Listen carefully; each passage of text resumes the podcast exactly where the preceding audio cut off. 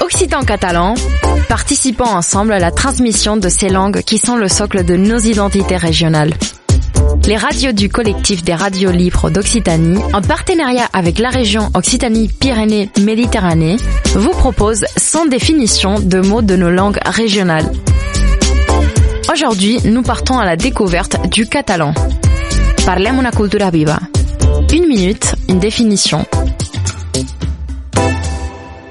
Cap de burro. Cap de burro. Le bourreau, c'est l'âne. Et c'est un des emblèmes euh, en Catalogne. Cap de burro, ça se traduit littéralement euh, par euh, tête d'âne.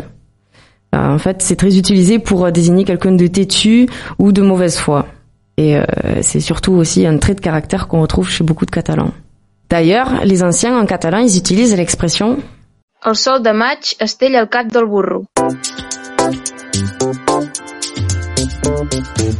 C'était viva, une minute, une définition, un programme proposé par le collectif des radiolivres d'Occitanie et la région Occitanie-Pyrénées-Méditerranée.